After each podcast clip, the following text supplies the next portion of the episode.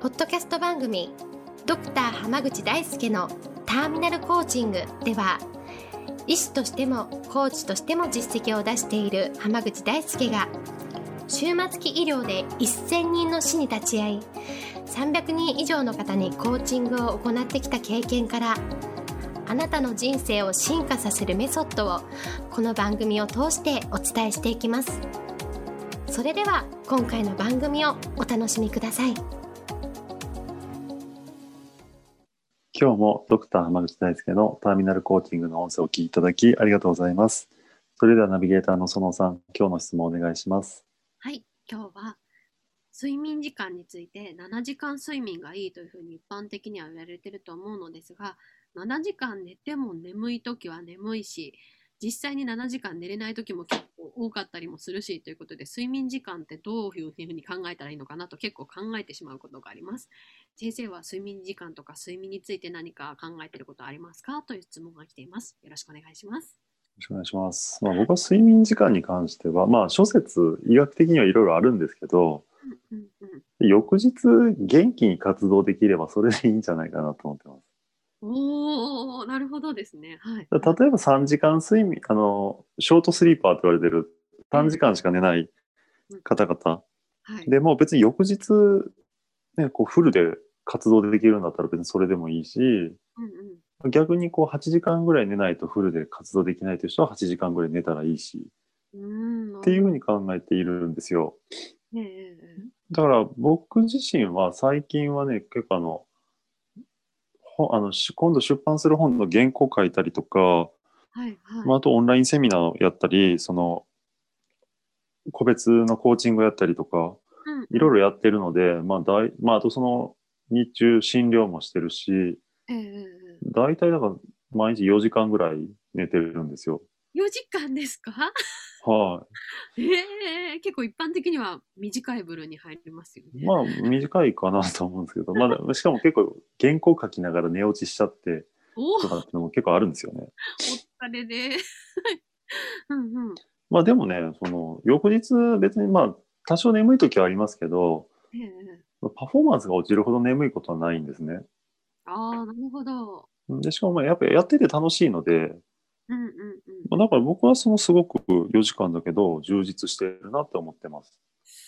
なるほどですね。でも逆にこう何時間寝てもしんどい人ってね、あのまあ確かに体が疲れてるっていうのもあるかもしれないけど、ええでなんかそれとは別にね、こう本当にやりたいことをやってない可能性っていうのも結構あるんですよ。そうなんですか。なるほうん、ど。例えばいやいや仕事に行かないといけないから眠く感じてる人っていうのも結構多いんじゃないかと思うんですね。うーん、なるほど。だって朝起きてこうやりたいことがた山積みでワクワクしてたらうん。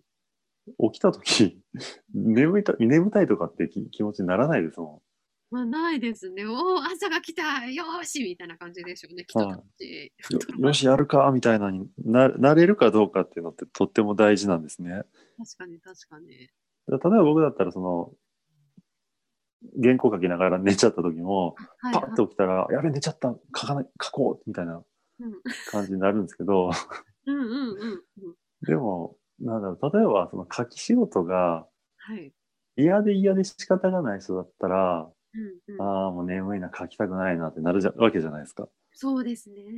たまたまた例えばそのなんて言うんだろうホームページ作成部門とかにうん。のあの会社のそのそういう広広告とかホームページ部門みたいなところに配属されて書きたくもない仕事やってますみたいな人だったら、うん眠いなしんどいなってなっちゃうんですよ。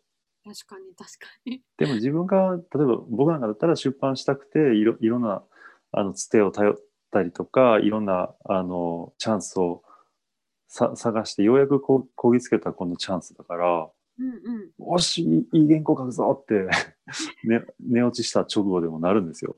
確かに燃えてますよね。はいだからやっぱそのやりたいことやってるかどうかとか、うんうん。まあ、あとはそのただとはいえじゃあ4時間切ったら次の日やっぱ結構しんどいんですよね。うあんのすごい原稿がノリに乗ってて2時間ぐらいしか寝なくて次の日迎えた日なんかはめちゃくちゃ眠くてあここれはさすがにやっちまったなって時があるあるんですよ。あ、はいはい。そうだから自分がどれぐらい寝たらうん疲労回復しているのかとかうんあと、まあ、ちゃんとやりたいことやってるかこの2つが睡眠に関してはポイントかなと思うので、まあ、なんかその毎日ねあの早く起きて早く活動したくなるような人生にしていくっていうのがとっても大事だと思います。なるほどね。例えばそれこそ今テレワークとかリモートワークとかになって、出勤がないからこう家でやろうとした時になんかずっと眠いなとか、なんかはいすぐ疲れちゃうなとか、なんか飽きちゃうなみたいな方は結構いらっしゃるのかもしれないですね。あでも通勤がない分その時間やりたいことにあ当てればいいんですよ。ああ、なるほどなる例えばい片道1時間かけて通勤してた人だったらその1時間いらなくなるわけだから同じ時間に起きて例えばゲーム好きなんだったらその1時間ゲームやりゃいいんですよね。なるほどですね。楽しみの方に回せばいいとですね。そうです。そうしたら朝起きるの楽しみになるでしょ確かに朝からゲームやんだぞって言って。う。そうそう早く起きたらゲーム1時間どころか2時間できちゃうよみたいな感じになったら起きれるんですよ。確かにそうですね。なるほど。うんだからそういう意味でその仕事だけじゃなくてそのやりたいことをちゃんしっかりとやる人生にしていくとうん朝起きるのが楽しみになりますね。はい、なるほど。ありがとうございます。はい。ぜひ起きたくなるような人生にしていただければと思います。はい、素晴らしい。ありがとうございます。ではこれで終わります。ありがとうございました。ありがとうございました。本日の番組はいかがでしたか？番組ではドクター濱口大輔に聞いてみたいことを募集していますご質問は d a i s u k e h a m a g u c h i c o m 大輔濱口 .com の問い合わせから受け付けています。またこのオフィシャルウェブサイトでは無料メルマガやブログを配信中です。次回も楽しみにお待ちください。